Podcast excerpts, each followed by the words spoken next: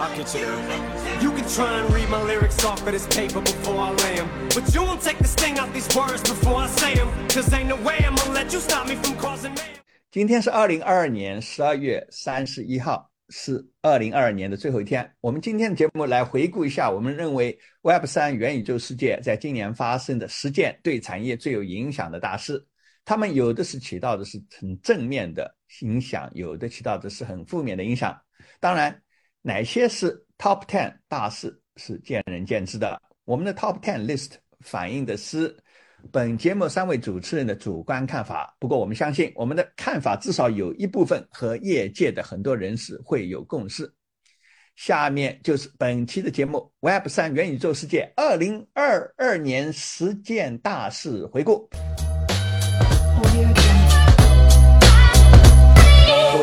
听众兄弟姐妹，你这周过得好吗？今天是二零二二年十二月三十一号，星期六，欢迎你回到李松 Web 三元宇宙三人行播客节目。我是节目主持人李松博士，我的朋友都叫我松哥。李松 Web 三元宇宙三人行是由我主持的探讨 Web 三和元宇宙世界的聊天播客节目。本节目每两周一期，每周下午每周六下午香港时间七点发布。我是一位互联网创业家和前投资银行家，现居香港。我的两位共同主持人是互联网创业家和产品技术专家 Jackie，以及互联网市场营销专家 Jenny。本节目的内容仅仅是为了帮助全球华人了解海外的 Web 三和元宇宙产业发展的动向，以及供各位听众朋友娱乐八卦。我们不是法律或市场顾问，请做好你自己的法律和市场研究。Hello Jackie。Hello，松哥好，大家好。Hello Jenny。Hello，孙哥好，大家好。今天啊，我们的话题是 Web 三元宇宙世界二零二二年事件大事回顾啊，日子呢过得非常的快，一眨眼呢又一年过去了。呃，Jenny、Jackie 啊，今年啊，在 Web 上啊、元宇宙世界啊，可谓是啊波澜壮阔的一年啊。你们觉得有没有有没有坐过山车的感觉啊？太刺激了，这太刺激了，太。刺激了啊！我觉得啊比电影还要夸张，真的。啊，这很夸张，很夸张啊！这个心脏有点吃不消。好啊、我们本期呢，为我们的啊、各位听众兄弟姐妹呢，要做个啊、年度的总结，年度的盘点啊，列出一个二零二二年 Web 三元宇宙世界产业的十件大事。那么我们一来过一遍，我们呢从第十到第一的顺序啊倒过来揭开谜底。Ready？嗯 Here we go. Number ten，第十件大事，Action Infinity Step N，这是 Play to Earn GameFi 啊，他们的庞氏经济模式崩盘。呃，Jackie 啊，啊，你来点评一下这个问题。好的，松哥，那我们来看一下，看一下阿谢跟 stem 的一个市值的变化，太夸张了。阿谢呢，在一月一号的时候，市值是五点六个 B 点，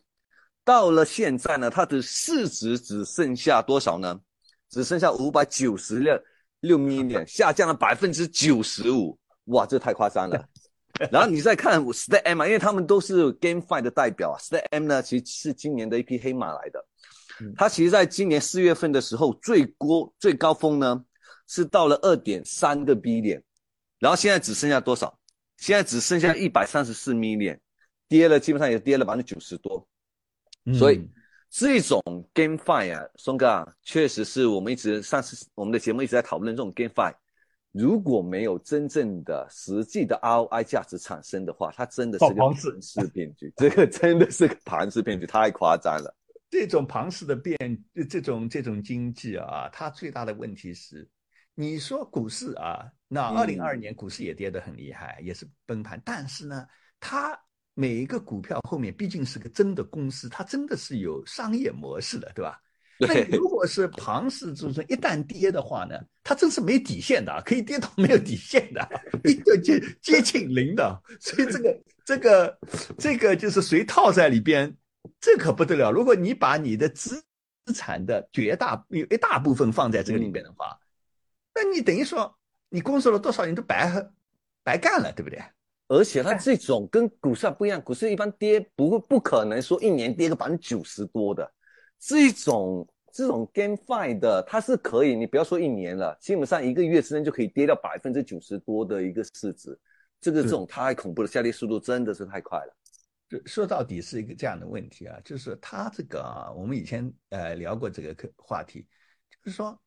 以前呢，其实在呃在大陆曾经有中国大陆重重新呃曾经啊有过一阵就是呃很多人都去做 P to P 的那个借贷的嘛，那么呢等于说是 OK 你也是这样，我我给你啊承诺啊给你付很高的利息，那么你就把钱拿过来，就就给我那个平台。那么呢，哎，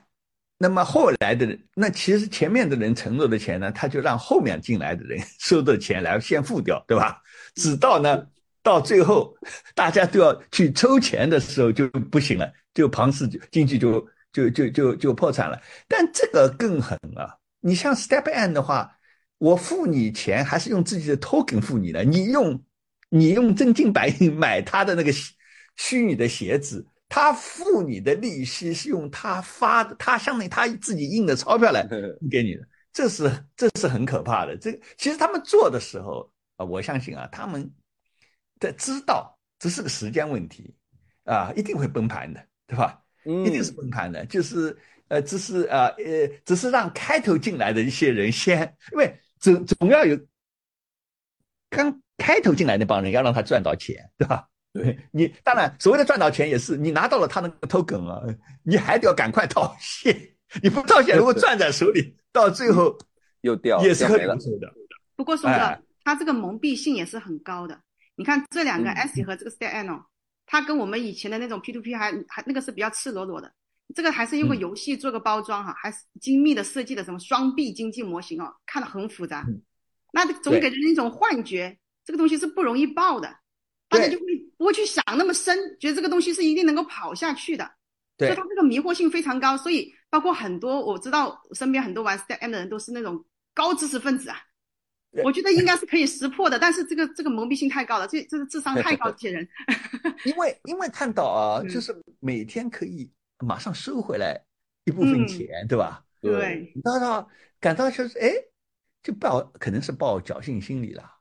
可能可能就是说，哎，我这么快的速度啊，我算一下，因为其实我们那个时候有研究它的白皮书，它里边有个公式的，它那个公式呢可以自己调节参数的，也就是说呢，它实际上就是要想控制爆仓的时间嘛，拖延的，对吧？嗯，其实他知道它那个结构，你看一看，我们就一看就知道它 只是个问题，它肯定会爆仓的，啊，所以呢，那么。呃，看明明年啊，二零二三年的话，啊，很多呢，就第一波做这个这个区块链游戏的人，啊，其实呢，还不是做那个传统游戏的人进来的，其实做的游戏还比较简单了。那么呢，呃，那现在有一些做传统游戏的人，可能二零二三年会进来来做，因为。因为其实它这个系统说到底都是这样子了，你你有一帮人进来赚钱的，还有一帮人呢是跑来消耗的，对吧？就是愿意付钱，因为有玩游戏的快乐，你这个系统啊，经济系统才能够平衡掉，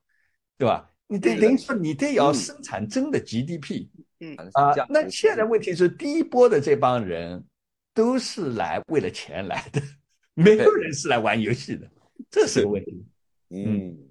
所以看就是明年看有没有一些做传统游戏的人进来，把这个啊把把游戏的成分呃带进来了。OK，那下面一个 Number Nine 第九件大事，无聊猿啊 B A Y C 啊出售它未来的元宇宙平台 Other Side 世界里边的虚拟土地啊，再度圈钱。导致呢，Ethereum 网络瘫痪。杰尼啊，哎，这个这个无聊猿这帮这这这家公司啊，叫叫叫 Yuga Lab，这帮家伙也太会圈钱了，有完没完啊？这圈钱。松哥，你要是跟问我，二零二二年整个这个 Web 三，呃，比较能够振奋人心的，就是看的真的是能够交出比较亮眼成绩的，恐怕我只能。举出 B A Y C 这个项目。对你，你至少对他们来讲，对，至少对他们来讲，对，对，因为这这次他后来这次发那个他的元宇宙，by the way，他那个所谓的元宇宙只是做了一个短视频嘛，对，其实那个东西还没叫叫没有真的有那个产品啊，但是又筹了两亿八千五百万美金哦，呃，而且呢，大家都当时要抢着买，对吧？嗯，呃，那个时候是好像是几月份啊？这个是不是五六月份啊？大家都抢着要买，结果导致，呃，导致这个以太坊这个平台啊，就就瘫痪了。嗯，就是因为因为而而且瘫痪不说不说啊，它那个 gas fee 啊，就是这个这个汽油费就高的非常的高，因为大家要为了抢买它这个，它好像叫。Other deeds 是那个一共有五万五千个嘛，就是卖这个地的，因为太热了当时，那大家都为了抢抢这个地的话呢，因为你也知道，在在区块链上你要抢的话呢，你可以呢，就是你可以把你自己出的那个汽油费加加大嘛，加大话你就是可以插队嘛，嗯，所以搞得他他那他二十四小时之内他推出了以后。那个呃，购买者就花了一亿七千六百万美金在这个 gas 费上，太恐怖了。嗯，而且而且整个这个网络就就就差点这个这个这个瘫痪了。主要是啊，这家就是今年我这家 Ugo Labs 实在是说句老话，我我觉得他真的是把这个，对我觉得他把 NFT 真是玩的是炉火纯青。炉火纯青。至少说，真的是你看啊。我们回顾一下啊，他从他这家这个 B Y C 这这个整个团队 Uglass 他是怎么玩法哦？你看从最开始的发那一万张无聊猿的图片，其实那个时候他已经在吃那个 Crypto Punks 的豆腐了。他等于说是还是吧？先是说你 Crypto Punks 那是太贵了嘛，那大家还是买不起，那我就出一个类似于他的这个就仿制品嘛，那我价格便宜点。但是那个时候他因为他很会去做市场炒作。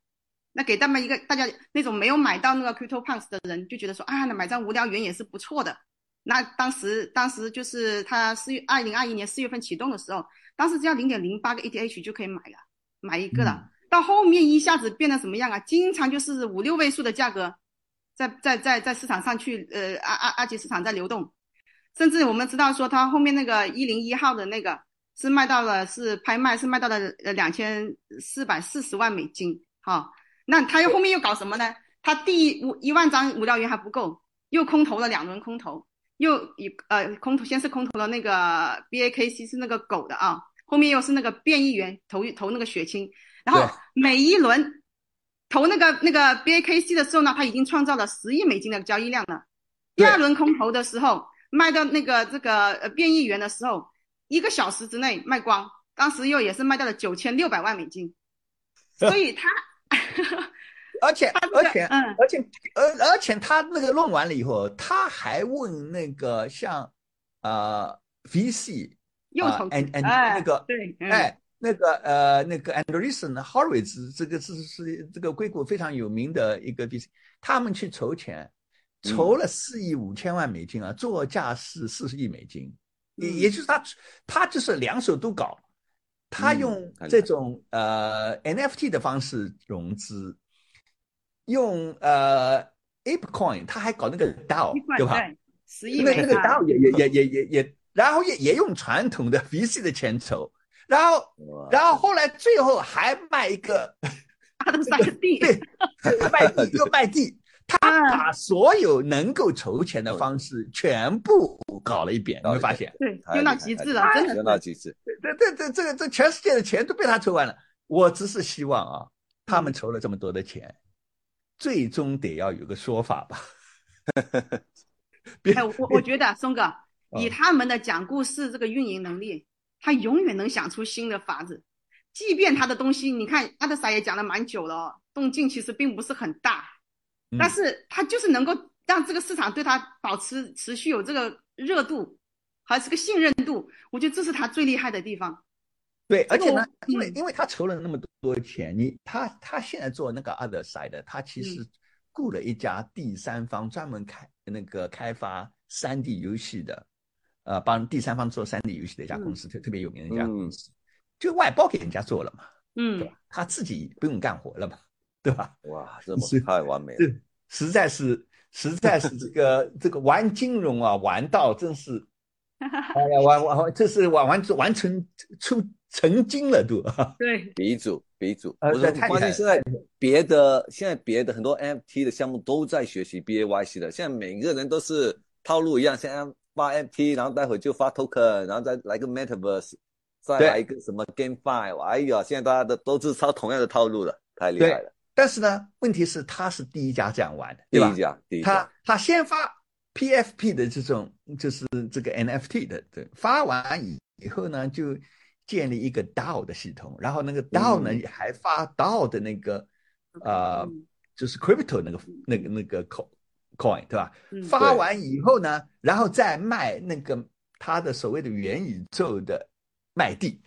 嗯，然后呢，当中再顺便再筹人 VC 的钱，哎呀，基本基本上是四轮啊。而且他还后面不是他三月份的时候还收购了 CryptoPunks 和那个 Meebits 嘛，那些 IP，IP 它这半部分的演化，它又有一部分钱，等于说他以后不断的收购的话呢，他故技重施，都又来又搞地又搞 token，这个都是没完没了的，我感觉。没有没有，对对，啊、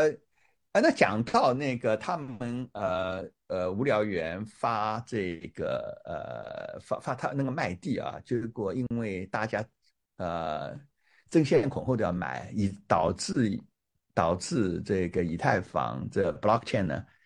呃瘫痪啊。那么呢，今年呢也是一个呃以太坊一个非常重要的一年，就是他在九月份的时候就完成了完成了呃它的共识机制从 POW 升级为呃 POS 这种呃机制。那么呃，Jackie，你能不能跟大家介绍一下发生了什么样的状况？好啊，其实 POW 以前呢，主要是所谓的 POW，就是你你得是按你的算力来赚取这个挖矿的币的。但这里有一个很大的弊端呢，它耗费的能量是非常的高，而且性能非常差的。你基本上一个交易都得等个十分钟左右。所以呢，以太坊呢，它升级到 POS 以后呢，现在就不需要不需要通过算法去确认你挖币的奖励的，而是通过你拥有多少的代币，然后你拿去质押。这样子你就可以获，你就可以获得相应的奖励。对这样的好处，这是 POS，POS 也称为股权证明机制啊。这样的好处是什么呢？好处是说，首先已经没有消耗能源，据统计啊，至少可以降低百分之九十五的能源损耗，这个是非常好的一点。另外一个它速度会这个这个现现在这个能源利用的，好像一年要花掉的那个电能是相当于那个芬兰的这个全国都要花的这个能源。现在这种机制是的，就是现在 PPW 呃 POW 的机制，对这也是大家一直在吐槽币圈嘛，说啊你们你们币圈太浪费资源了，挖币都得用大量的计算机，耗费大量的电能。所以就以太坊它做出一个很好的一个表率，对我现在用 POS 了，我现在已经不需要耗费大量的能源来计算，这个非常好。但是呢，它也有升级到 POS 呢，同样也有不好的一点。第一点嗯是什么呢？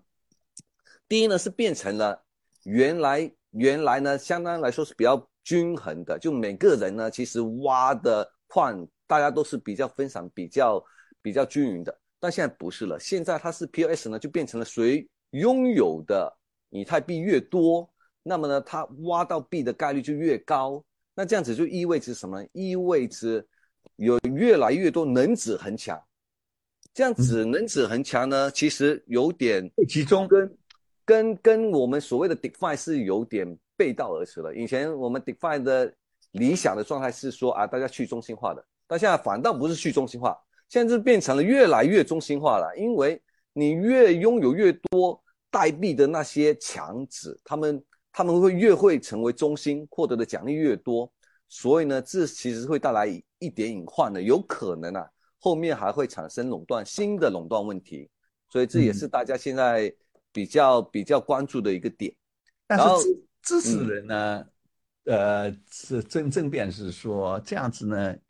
你你的行为会变，因为他他是这样的，理理论上呢，你任何人有三四个 E ETH 的人，三个 E 三十二个 ETH 的人都可以，呃，申请变成这个验证者嘛，validator note 的 validator。但是呢，当然，呃，确实有你讲的那个问题。不过呢，呃呃，这个除了节省能源的问题呢，有一些就是行行业界比较支持人觉得说，你这个 POW 这种方式呢。终究来讲是阻碍整个产业的发展的，因为速度，嗯，长久是支撑不下的，对吧？其实你你这次呃呃就是呃无聊猿这个这个 Yuga Lab，U Yuga Labs 发那个卖地，就就就就就暴露出那个问题很大，对吧？所以这个问题还非得解决，因为老实说也没有什么更好的方法了，就是因为你你想啊你。你这个东西本来就有矛盾的。你如果要让每个机器都要加入来作为 note 来计算的话，它肯定是慢的。你虽然是去中心化，它肯定是慢的。这个问题，这个问题实际上是从某种角度上来讲也是很难解决的一个问题。所以，呃，但是确实是有你讲的那些问题，就是，呃，他，但是呢，他们终究想解决两个问题，就是一个呢是。呃速度要提快，呃，提大大提提快，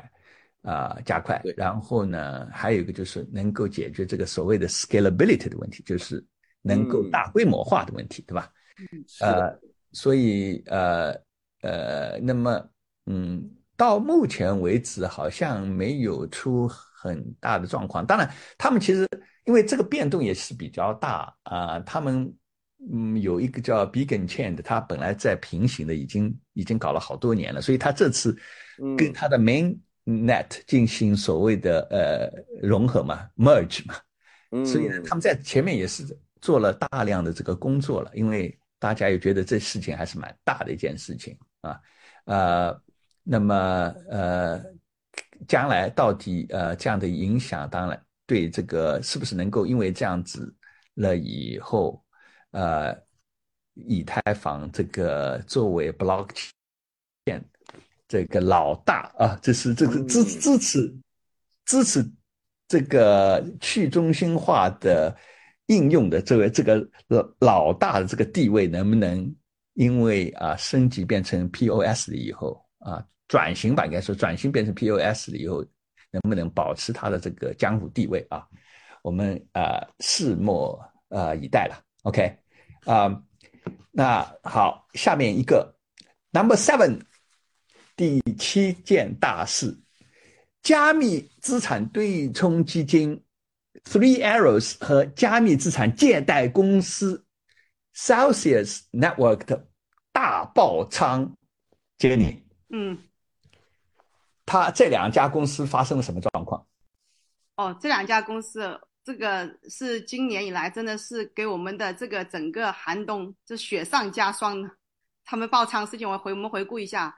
呃，我们首先是这个三箭资本啊，嗯，这个这家公司是总部位于新加坡的，最早是在二零一二年就成立了，是加密货币市场最大的对冲基金之一。嗯，你知道钟哥，你知道在到了今年三月的时候，他的资产管理规模是达到一百亿的美金的。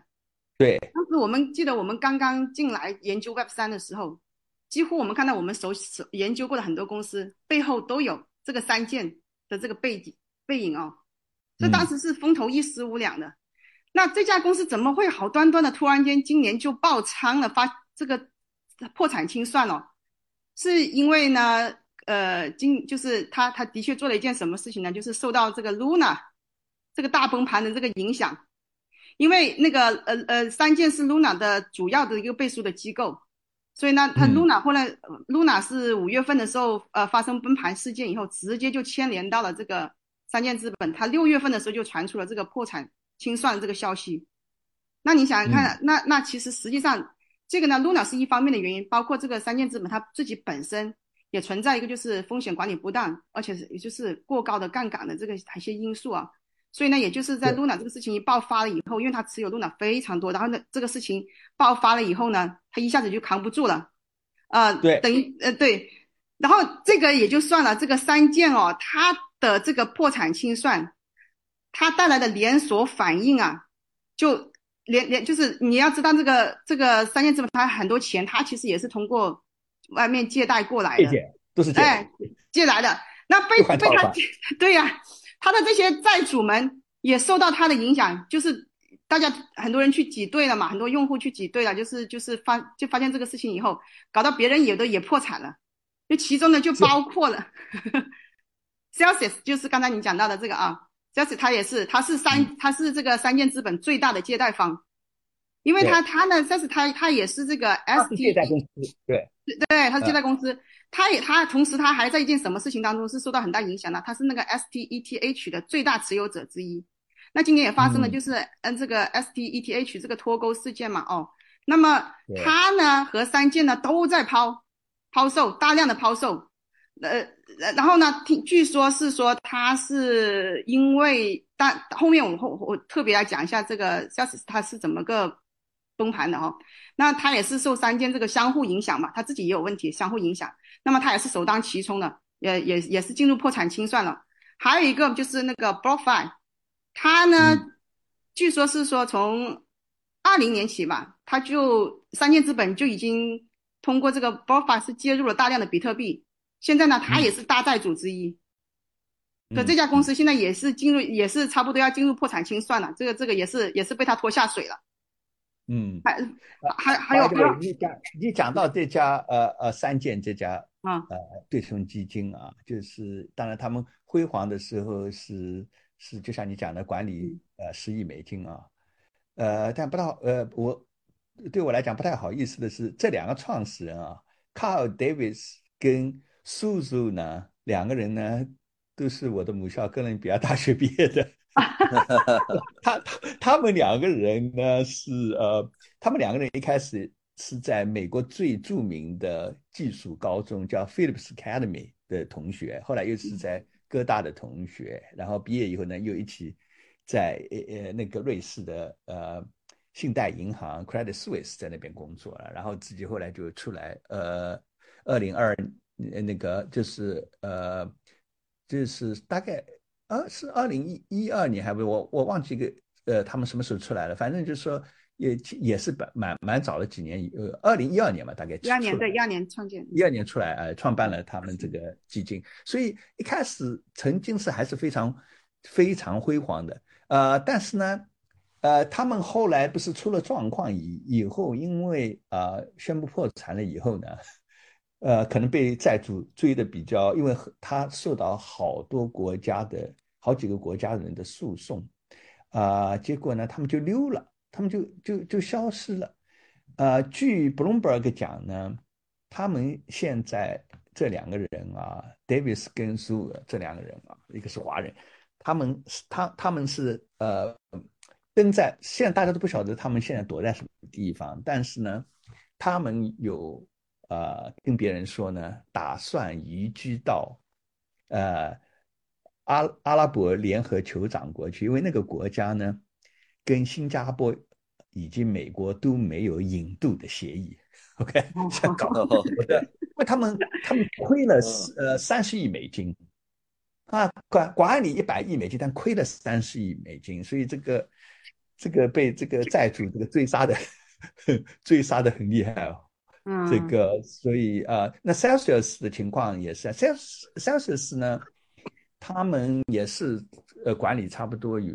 就是一百亿美金以上啊，然后借了很多的钱，但是他们就后来就发生了这个挤兑嘛，就像银行挤兑一样的，对吧？这是是很经典的那个挤挤兑的，然后呃也也发生了这个破产了，然后好像是呃账面上资不。资不抵产，好像呃是也是亿多美金，啊、呃，这个这种呢都是什么？就是说，所有这些东西啊，都是市场好的时候都很牛，这帮人，市场一旦出现状况了以后，这个垮起来是会非常非常的快的，你们发现非常的快的，就是就是，而且往往弄得不好就会吃官司，对吧？其实挺挺挺。然后我还去看了一下这个 Celsius 的它它这个爆仓啊，它有必然性哦。就他这个、嗯、这个这个创始人也挺大胆子的。那他创始人他这个团队其实他们就后面人家调查发现，他们这个创始团队其实都不是太懂得投资的，就他们没有专业搞投资的这个的的的的人才的哦。那他们呢，就是很敢的去用什么高杠杆、高回报去承诺，去吸纳了很多这些储户的这个存款。那他们怎么去回报别人呢？他们当时也是也是想着说，也是当时被人家控告说是庞氏，他也是等着新的储户的钱进来，去填前面的储户的这个利息的。但是后面呢，他们觉得这长久不是办法，他们就找了一个好朋友，嗯，就是那个 KeyFi 的一个创始人叫 Stone 的来合作。这个 Stone 呢是是特别的懂得这个就是加密货币资产投资的，但是他们是怎么合作的？他们双方的合作啊是没有任何的书面协议的，就是口头协议的。在口头协议的情况下，他们就敢于把这些储户的钱，他们就他们就是我们知道有个很出名的这个金鱼账号，叫呃零乘以 B 一这个这个金鱼账号，这个这个钱包，他们是直接在那个时候就把建建了这个钱包，他是直接把这个钱也没有任何的这个书面合同，什么都没有的，就把钱转进去，然后就让对方去投资，然后呢，对方去投这个钱呢，他们是随便用的，啊随随便随便去投资，完了以后呢。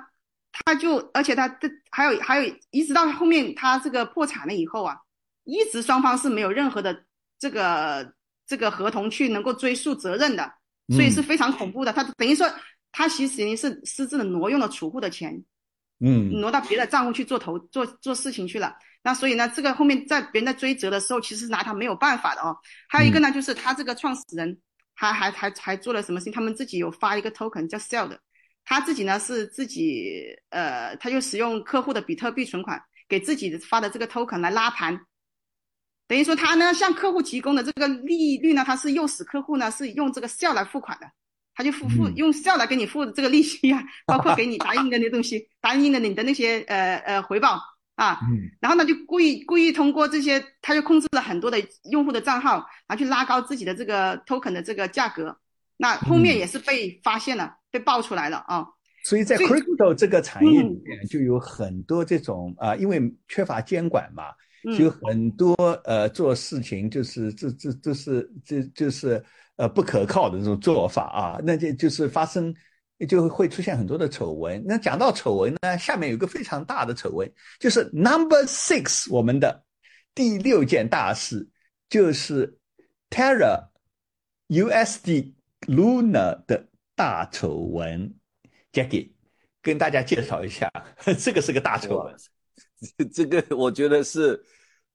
整个币圈今年最，我个人觉得是最大的丑闻，没有之一，是最大的丑闻。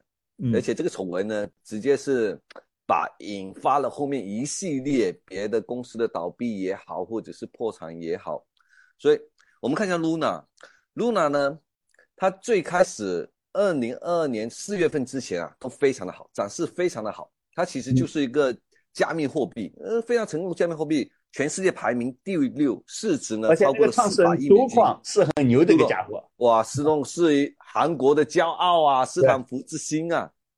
对，因为因为它创造了一种新的算法，稳定币算法。嗯，它这个稳定币算法呢，使得很多用户双币双币机制，很多用户呢都愿意把钱存到这里面来。然后呢，去维持它这个币的一个平衡。夸张一点是什么呢？这里面最夸张的一点是，它在四月份的时候啊，你看它涨到了最最高值，整个 Terra 的生态最高值是四百亿美金。但是它从四月六号的时候呢，Luna 的价格是一百一十六美元，到了六月六号两个月之后，它变成多少？变成零点零零零八美元，基本上跌去了百分之九十九点九九九。就它本来的概念呢，就是有一个所谓的稳定币叫 Terra USD，对吧？或者叫是的 UST。然后呢，它有一个姐妹，呃，币叫 Luna，对吧？来支来支持它，等于说呢，呃，有有这个 USD 呢，让它跟美美元呢就是保持一美元，然后挂钩，然后呢，任何的波动性呢，由它的姐妹的 Luna 来来把它把它。就是吸收，对吧？呃，对，然后，然后呢，为了要叫大家呢不要呃大量的买卖这个呃这个 Terra 这个 UST 呢，呃，就有它有一个有一个 protocol 叫 Anchor Protocol，就让你 stake 了以后 stake 你那个 UST 以后，它就给你发非常高的利息哦，百分之二十的利息哦。对对对对，但这个东西呢，迟早说老话，世界上哪有那么好？对，好的事情嘛。因为，你想，你又是稳定币啊，你你仔细想，你这个东西跟美元是，如果是完全是跟美元会啊，这这是稳定的，然后呢，你就能够保证你有年年利率有百分之二十，世界上哪有这样的好事嘛，对吧？迟早也是会出状况的。所以，松哥，我觉得你看一下，我们之前聊了这么多啊，最开始的是 M、t M、阿谢。然后再到刚才 Jenny 说的三件也好，再到我们现在的 Luna 也好，我觉得大家都绕不开一个词，就叫盘势。嗯，因为大家都有一个共同的特征，都是一个高收益。你 Luna 百分之二十，对吧？然后呢，三件那边肯定也是百分之二十五十，难以置信的高收益，应该难以置信，真的是我们在为二点零，我们现在这个现实的时代啊。基本上，投理财专家跟我们说，如果年收益超过百分之十的，就得小心了，可能是骗局。但是在币圈，你如果年收益没有百分之二十或者五十的话，你都不好意思说出口。所以我觉得这 这没人来搞你这个项目，是吧？没人搞你这个项目。对，而且这这个就有点像当初搞 P to P，到最后就是大家都争，就是大家是比赛，谁能够 promise 给承承诺给那个。呃，给呃存钱的人更高的利息嘛，对吧？嗯，是的。呃，那那这迟早有一天会出状况的嘛，对吧？这是个时间问题，对吧？这是时间问题。好，呃，那下面呢？前面我们讲到的这些大事啊，都是比较比较多的是负面的哈，包括 丑闻。但是呢，也有呢比较兴奋的，比较有对这个产业有正面影响的这个事件啊。那下面就是 number five 啊，第五件大事，就是 stable stable diffusion 开源软件，开源啊生成式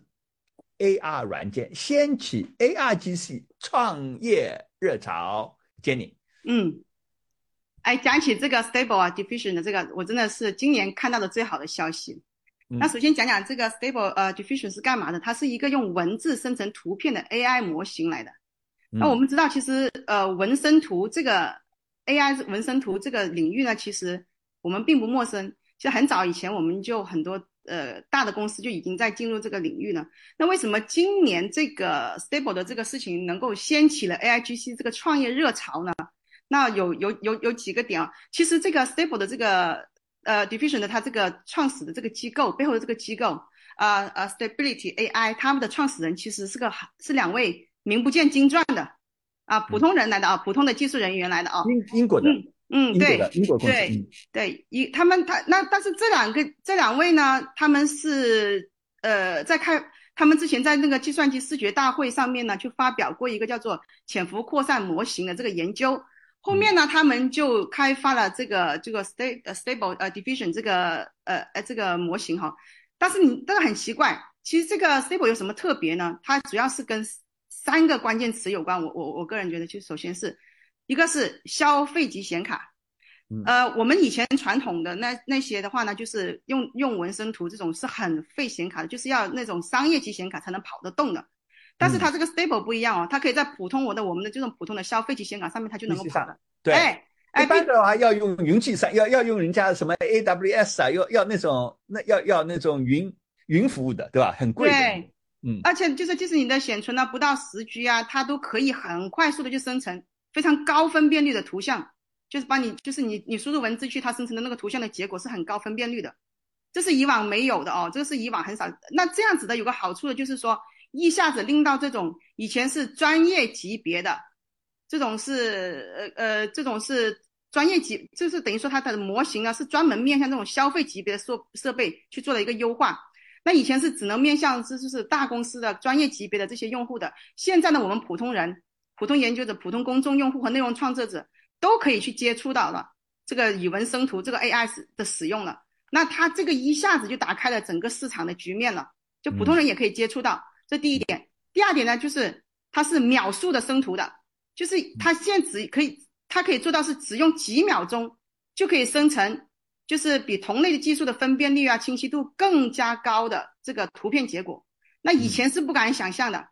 以前是要花的时间，你生成一张图啊，你要跑很久，可能才能跑得出来一个结果，等了半天都出不来。它现在是秒数级的就可以生成了一个图片。那这样子的话呢，一下子大家马上输出输入文字，很快就能看到结果。它这个生成的这个产量一下子就不一样了。这个呃，这个速度啊，也是个让让它走向大众化的一个很大的一个基础。最后一点是最重要的，就是它完全开源。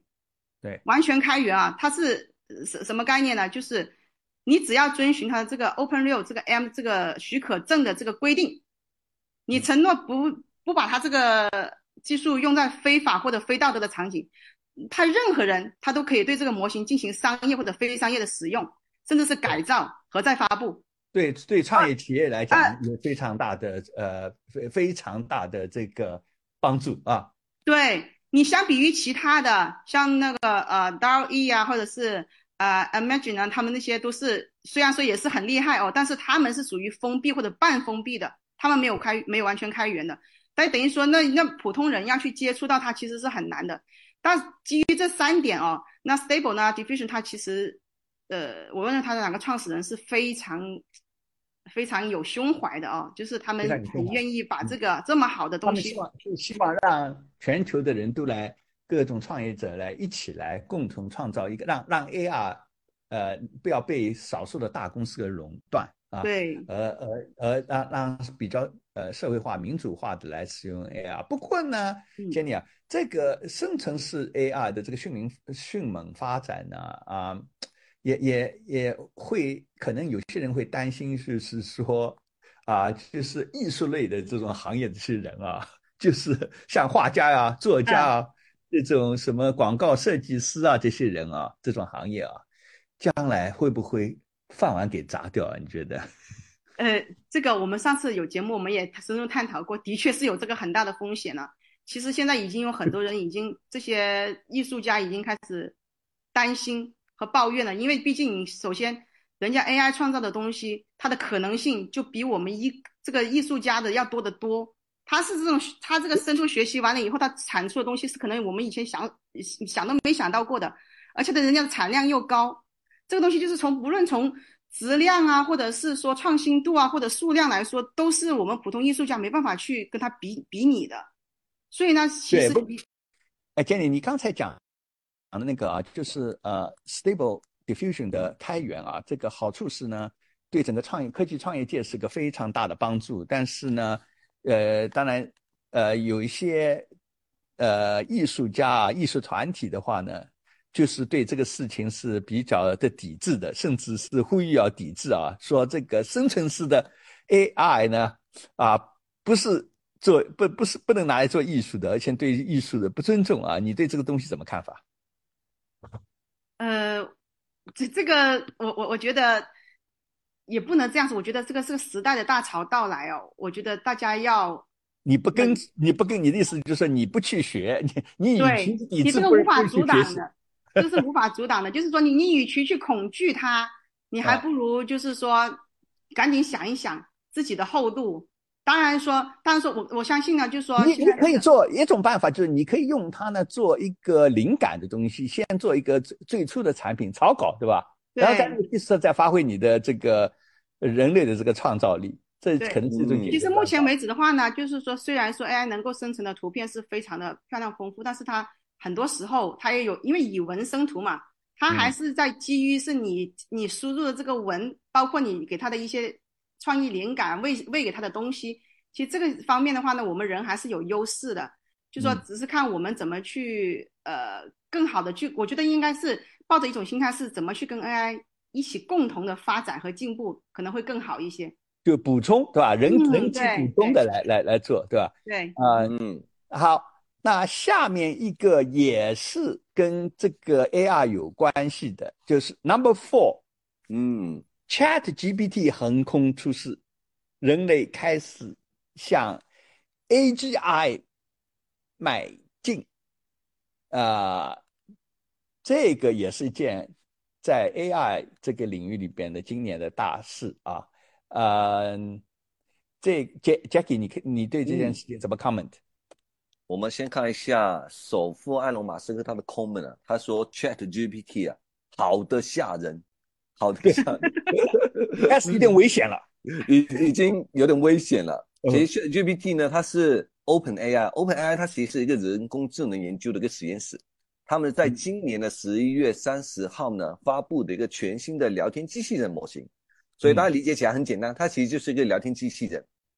但是它最大的特点是干嘛？它是太聪明了，这聪明到什么程度啊？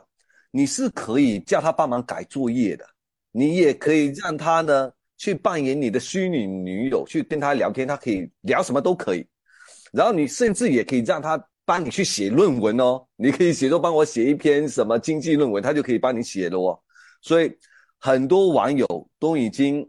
都已经成名在里面他。推出来以后，Jackie 啊，就是你讲，就像你讲的，十一月三十号推出来，五天之内好像有一百万人使用，过百万，这个速度太厉害了，因为它是病毒式传播的。它为什么会病毒式传播？是因为网友自己去发了，比如说啊，我让他提一个很奇葩的问题，然后他回答的答案是非常的完美，所以网友呢就就会分享到朋友圈里面去，这样子就吸引更多人去尝试。这而且你你问的问题，你可以不断的修正嘛，而且对吧？修正的你可以问的越来越越详详细。那讲讲到这个呃，Chat GPT 这这家公司，这个 Open AI 这个还是挺有来头的。这个 CEO 呢，Sam Altman 原来是硅谷最成功的呃 startup 呃呃孵化器，就是 Y Combinator。呃，这个 Y Combinator 呢有多成功呢？就是在美国的独角兽公司，号称有一半是他们有进他们的孵化器的。那这个老兄呢，嗯在几年以前呢，后来辞职，从 Y Combinator 辞职啊，他本来是 Y Combinator 的 CEO，辞职以后呢，就去创办了这家公司 Open AI。然后 Elon Musk 呢，也是一开始就投了钱，相当于 Elon Musk 呢是呃联合创始人吧。啊，所以这嗯个还是挺厉害。不过他们一共才一百五十个人呢，都太厉害了都是帮人人精，呃，很厉害。是的，所以孙哥，你刚才说到 Elon Musk 呢，他前半句是说他好的吓人，但他确实还有后半句，他是说我们离强大到危险的人工智能不远了。他其实提到了一个很重要的一个隐患，就是 Chat GPT 呢，它太强大了，强大到它现在可以做什么坏事呢？第一，它现在是可以零成本，你就可以很轻易的写出一些诈骗程序。对，不需要专业程序人员编程了。所以很多人已经有人做实验了，他就让 ChatGPT 说这样子，你帮我写一个诈骗的一个邮件。ChatGPT 呢，他就写了封邮件，里面有个链接，这个链接用户一点击呢，直接上到一个网站，这个网站全部都是 ChatGPT 生成的，然后用户会会把他的什么电话号码会，这网站会引导用户去填写他的银行账号密码还有电话号码，填写完进去之后，用户的资产就丢失了。整个过程我们其实现在也有，但问题是现在你必须得专业的程序员去写这些程序才行的。但是有了 ChatGPT 之后，其实不需要专业人员写了，你只要跟 ChatGPT 说出你的这些指令，它自动帮你生成一系列的程序以及网站。所以这个已经非常恐怖，这也是为什么埃隆·马斯克他说他已经强大到非常危险了。而且你讲到这个，呃，嗯这个让我想到，我原来呃在创业以前，做互联网创业之前是在投行、投资银行做事的嘛。那么我们呢，当时我我是在摩根斯丹利的那个呃做那个个股市的市场部的。我们呢每天早晨呢都会开会，有我们的就是股票分析师啊，equity analyst 会在那边做做嗯写了一个报告跟我们讲，以后写这个报告啊。我觉得哦 equity analyst 的是，因为他们薪水也是挺高的，好的话，呃，好的 equity analyst 一年可能有一百万美金以上的薪水啊。嗯那那呃，但是他们以后这个工作就麻烦了，你完全是可以用 Chat GPT 这样的把它自动化了，是吧？哎这，松哥，你不要说他们了，就是说我们这种写程序的，我们都麻烦了。哦，现在都这这这这很这个很麻烦，这个对，再我再再过几年的话，可能那个呃那个编程的东西会越来越厉害啊。可能不需要再过几年，我估计啊，因为 ChatGPT 它很快呢，它现在是基于 GPT 三点五的体系，它很快 GPT 四点零呢很快就要发布了。我估计四点零有可能都已经可以写出很厉害的程序。哦，你讲到这个呃 GPT 四点零，真是很可怕，因为现在他做的这种啊这种啊模型呢，就是用用 Deep Neural Network 的这种这种啊深度呃神经系统这个我网络的话呢，它其实就是说它为什么能够这么准确呢？它除了数据非常大的话，它是来调这个参数嘛，模型的参数。那像像这个 DALL-E 二这种，像 GPT 这个 OpenAI 的呃 GPT 的话，呃三点五的版本的话，好像是调的参数是呃一百七十五个 billion 的这个参数，就是 就是一千七百五十亿的这个参数。但是我看到他们号称说 GPT 四啊啊，可能明年明年就出来了。啊，会参数去调整的参数会一百倍，是 GPT 三点五的一百倍，这个太吓人了。而且这是真正的第一次啊，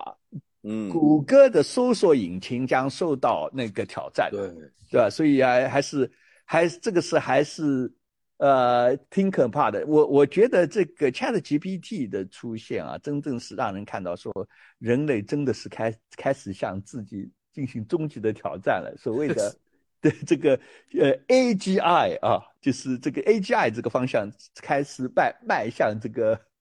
向 AGI 的方向呃迈进了啊。那下面呢呃再又回到啊比较啊比较坏的消息啊，今天发生的，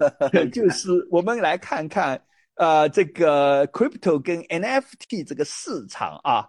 就是 number three 啊，第三件大事就是 crypto 跟 NFT 市场二零二二年市值暴跌。Jenny，嗯，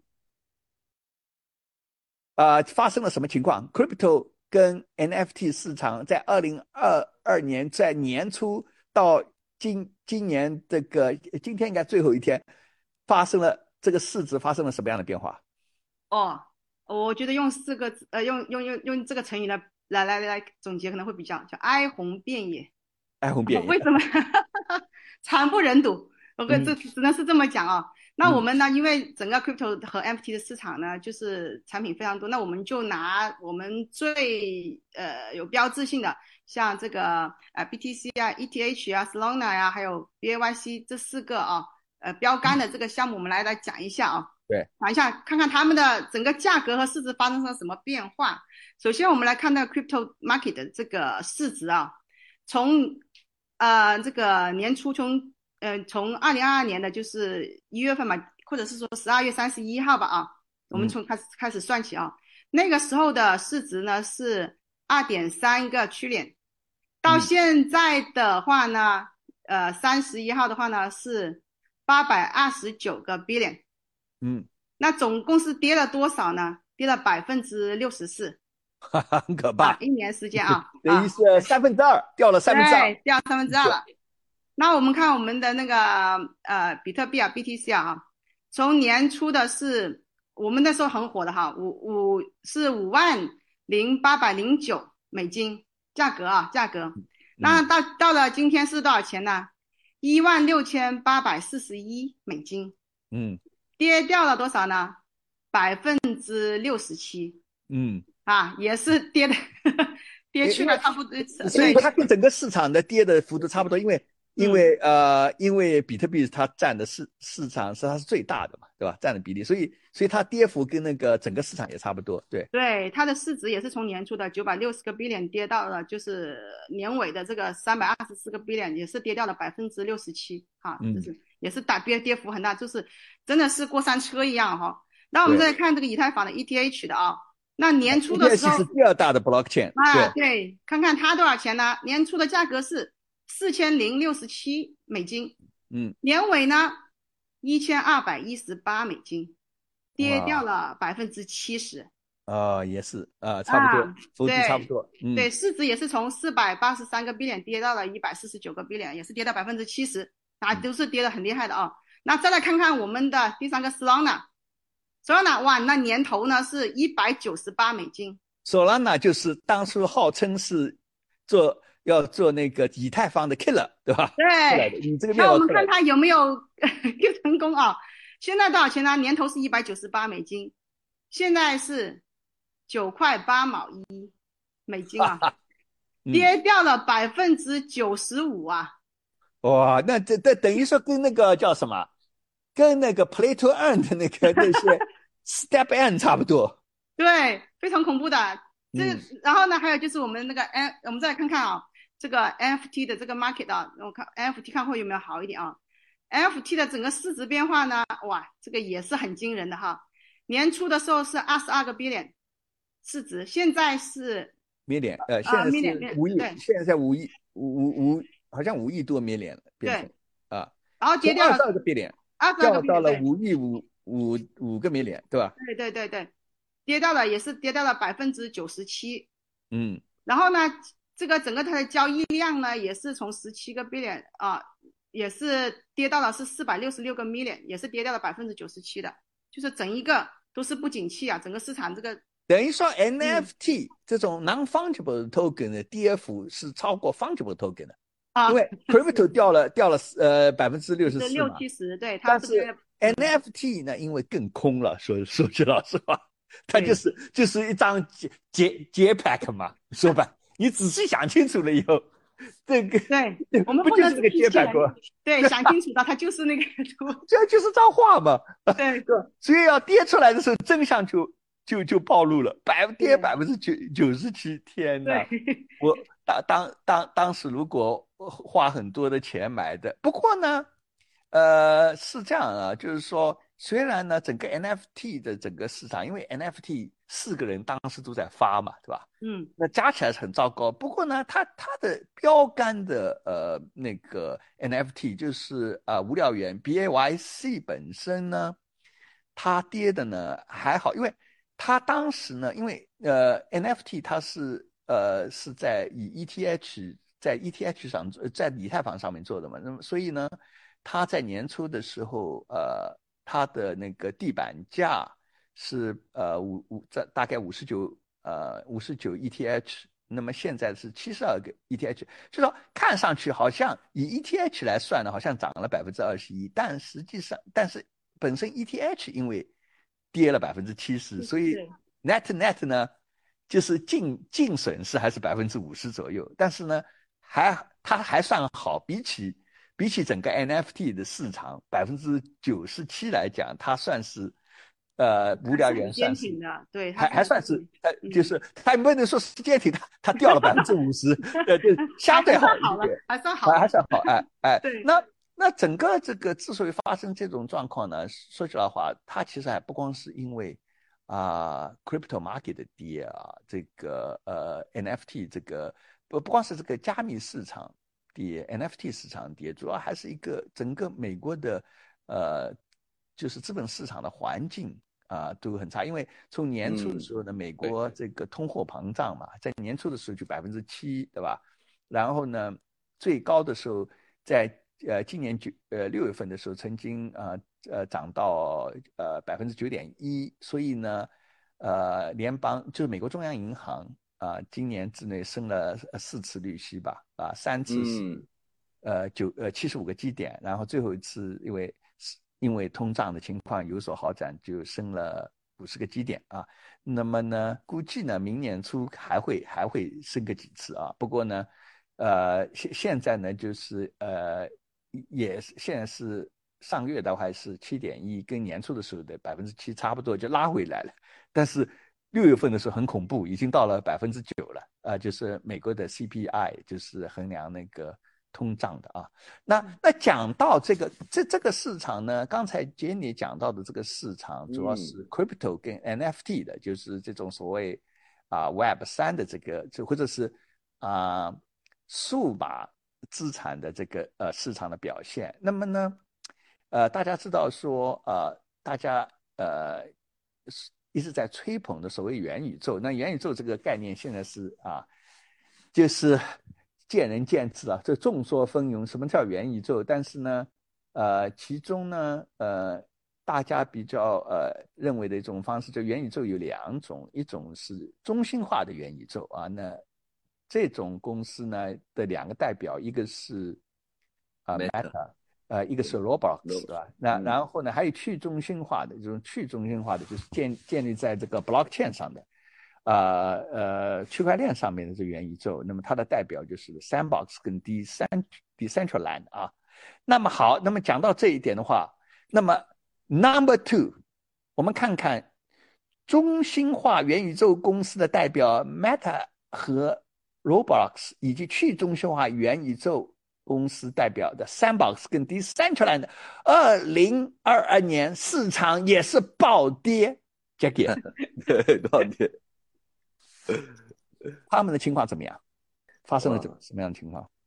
这个就不是说哀鸿遍野，我这个觉得应该是叫做掉到连渣都没了。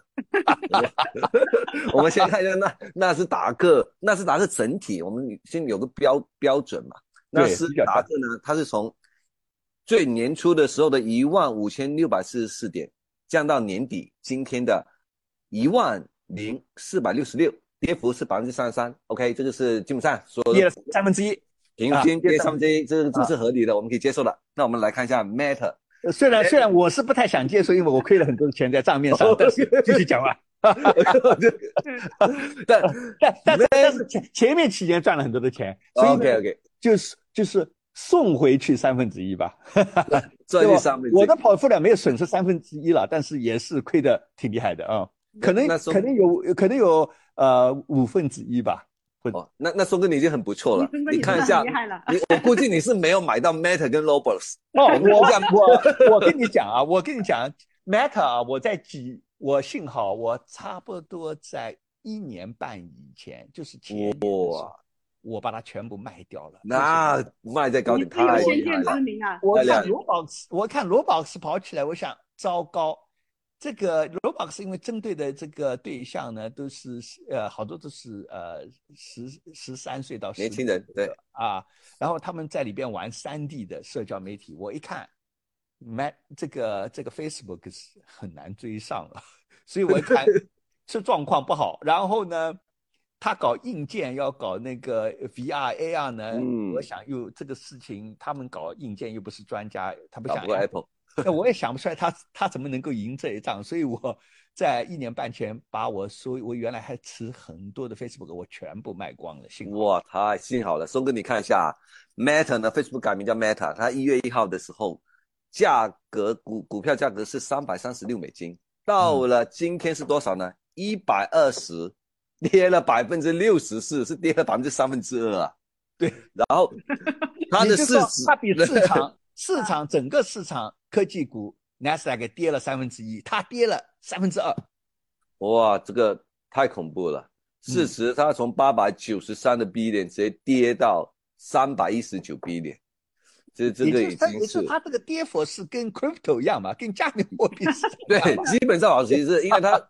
它就是号称元宇宙嘛，就是想它原本我的我在想法，它可能是去年二零一一年二一年是涨得非常好嘛，比特币什么都涨得非常好，他就想说，哎，那我来蹭一下热点，然后我立即就改名 All In 元宇宙，然后谁知道元宇宙今年是暴跌，所以他没办法跟着也暴跌，这个真太惨了。然后 Roblox 呢，Roblox 呢一月一号是一百零三美金，到了今天呢，一年之后呢，只剩下二十八，跌了百分之七十二，这个更夸张，只剩跌 百分之七十二，市值从五十九 B 点跌到现在的十六个 B 点，所以对因为他一开始在这个今年之前呢，他有一段时间大家吹捧这个元宇宙元宇宙的 Roblox 涨得非常的厉害，所以它跌回来也跌得挺厉害啊。所以你涨得高就跌得快。但是这两家如果比起这种去中心化元宇宙代表公司的话，那情况表现情况算是好的了。我们看一下，那它号称是有有有两家公司号称要跟 Meta 跟 Roblox 这种对抗，对吧？它用对抗了两家，一家呢叫 The Sandbox，、一家叫 Decentraland，反正它的模式一样，都是卖地嘛，虚拟土地，然后大家呢都可以在里面去搞各种各样的 3D 游戏去赚钱。我们看一下他们的市值变化。首先，它 The Sandbox 的价格，因为它有代币的，它代币价格呢，一月一号是五块八，嗯到了今天是多少呢？零点三八，跌幅是百分之九十三。它的市值呢是八点七个 B 点，到现在的只有五百八十二个 million。哇，这种你像一跌就跌了百分之九十二了。那我们再看一下 Decentraland，它一月一号的价格代币价格是三点二个 dollar，然后呢，到了今天现在多少呢？零点二九，也是跌了百分之九十一。市值从五点九个 B 点跌到现在的五百三十三个 million，跌幅都是百分之九十一。所以这种哇，天哪，松哥这种啊，你你讲到这个，我就让我想到就是。他这个所谓的呃，现在讲，就当时他主要靠这个概念，就是说我是做开放式的元宇宙嘛，对吧？你 Facebook 这 Meta 啊，什么 Roblox，你们都是想啊，还是想用 Web 二年代的方式来做这个元宇宙，就想自己垄断嘛，就是就是封闭式的，对吧？拥拥有用户的数据，所以他当时是靠这个概念也圈了很多的钱啊，圈圈很多钱。但是他们有个问题，就是说。他们那个生态系统做完了以后，说：“哎，你们到呃，相当于把房子呢，我就把房子卖给你们了。然后你你你你你你你不做租客了，你直接就拥有那个房子。我我我是经营这个大厦的，然后把那个房子就卖给你这个游戏公司，你在里边来来做那个游戏，然后都可以打通的嘛，对吧？然后你你在游戏的那个上面的装备也可以到外面去买卖的。问题是说什么呢？”就是说，我也不晓得是因为游戏的质量太差，还是现在用这个 NFT 的人太少，这个用户数非常的少。我我看到一个数据啊，就是 Decentraland 啊，它的日活跃用户，我当时我看了一个数字，我前几天看到一个数字，他们研究了以后只有八百多个人。哎呦，每一天这八百多人，你对随便 Web 二的那个游戏公司根本就是。几秒钟的时间，对不对？对对对对，这个简直是这这这种这种是是是完全是个 joke。所以呢，呃，这我看做这个所谓去中心化的元宇宙啊，还有很长的要很长的路要走了。OK，是的。好，最后我们就讲到二零二二年十大事件啊，Web 三元宇宙四大事件的。第一大事件，等等，每个人大概都可以，只要在这个领域啊，一直在这个领域比较关注的人都可以，大概可以猜到我们指的是哪一个，就是 FTX 大丑闻。杰尼，哎，哎，钟哥，我觉得你把它排在第一位，实至名归。他真的是对我们二零二二年整个 Web 三这个这个市场血雨腥风的一个。最好的一个诠释了，没有比它更有代表性的了。嗯，你看，FTS 这个全球第二大的加密货币交易市场啊，这个从曾经的曾经的曾经啊曾经对这句话讲的很对，曾经差点忘了，就是毫无预警的情况下呢就倒闭了哈，一夜之间倒闭。你要知道他的那个创始人啊，是在一个星期之前还来香港参加了那个香港的这个政府搞的这个呃活动啊。当时还信誓旦旦讲了很多东西，身价是一百六十亿美金，白的位当时二十九岁哦，就百亿富豪了，真的是神话来的哟。那个时候真的是最年轻的这个呃富豪了，真的是，真的是风光一时无两，真的啊。然后那个我看了一下它的价格，虽然说现在已经是破产了，呃，一月一号的价格是三十八块美金。后面就是跌了百分之九十七，后面就停下来了，就嗯，这个就不用去就忽略不计了啊，已经已经这个已经进入这个破产了。那么我我我或者现在想一想啊，我我我们现在回头从从头来回顾一下 FTS 这个丑闻，当然它的这个这个丑闻的这个破产的这个原因也是因为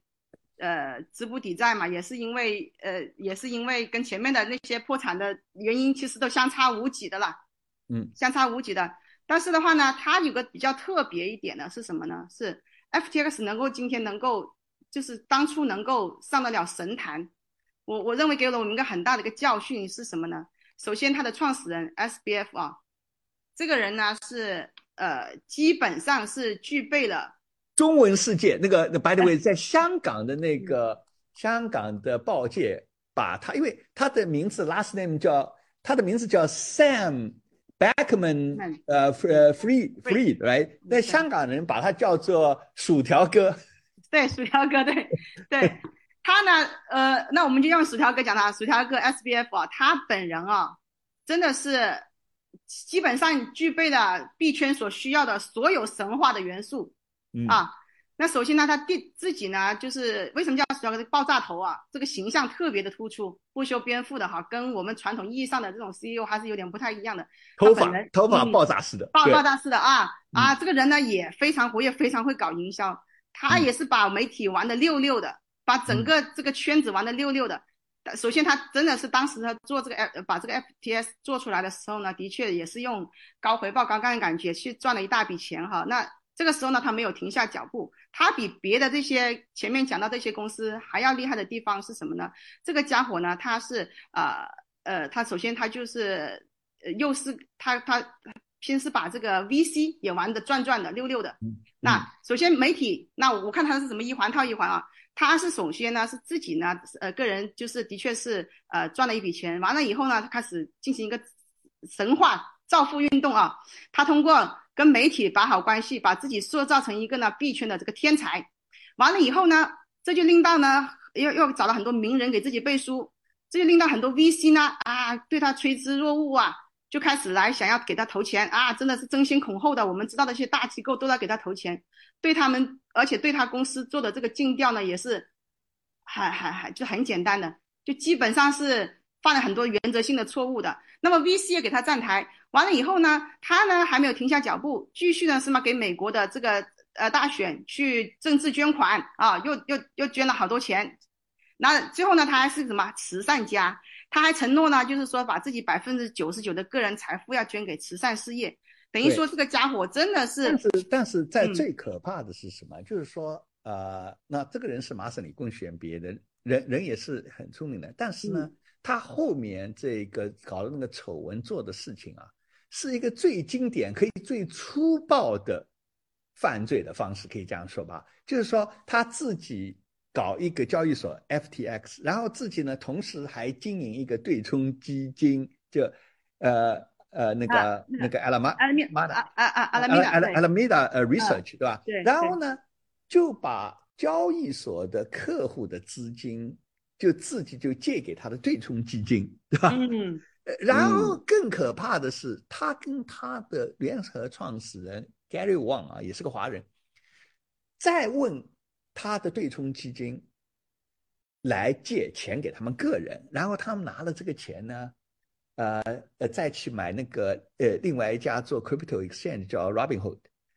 这个太可怕了，就直接就拿客户的钱就直接自己用，完全 就是这种是一种很粗暴的，可以说是一种很粗暴的呃这个犯罪的这种方式。呃，我也不晓得他们当时是怎么想。但是东哥，你想想看哦。嗯，它可以这么顺利的进行，在这么就是在等于说是说说明了这还是利用了就是这个监管嘛，这个透明度的问题是很缺失的，包括 VC 对他们的竞价其实也是没有起到太大的作用的，这么明显的错误，对不对？所以他能够明目张胆做这些事情。呃、所以他现在啊麻烦大，他他问题还不是说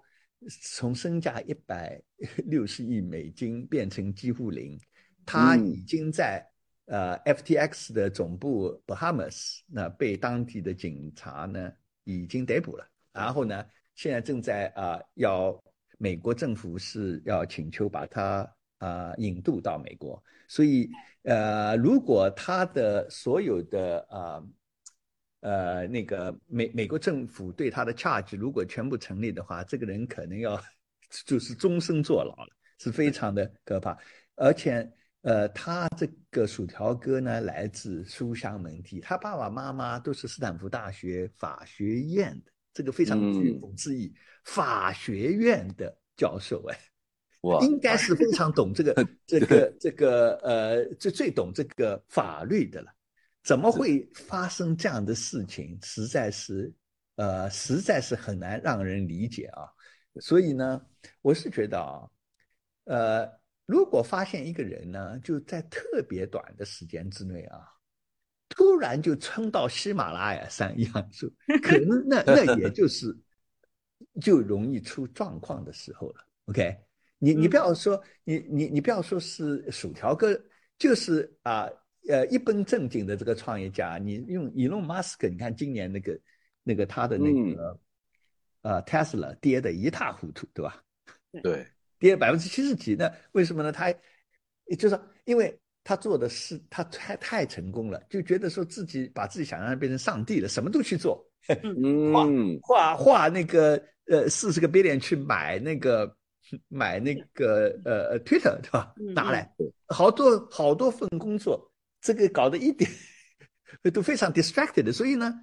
呃，就是一个人如果太成功的时候啊，你可能那个时候要非常小心，你可能就在你最封顶的时候，这个时候就要跌下来的时候，也是最容易出事的时候了。这个是呃啊、对每个人来讲，这是一个非常大的呃教训。好，我们今天的呃节目呢，呃就做到这里了。那么呃各位听众兄弟姐妹，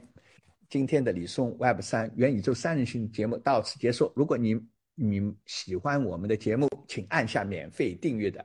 按钮，并请分享给你的朋友们，还有给我们一个五个星的赞。李松 Web 三元宇宙三人行的播客节目，可以在喜马拉雅、腾讯 QQ 音乐、Apple Podcasts、Spotify Podcasts 以及 Google Podcasts 上收听。我是节目主持人李松博士，祝你周末愉快。我们两周后的星期六，也就是在二零二三年再见。祝大家新年快乐，事业有成。拜。拜拜，新年快乐新，年快乐，拜拜。拜。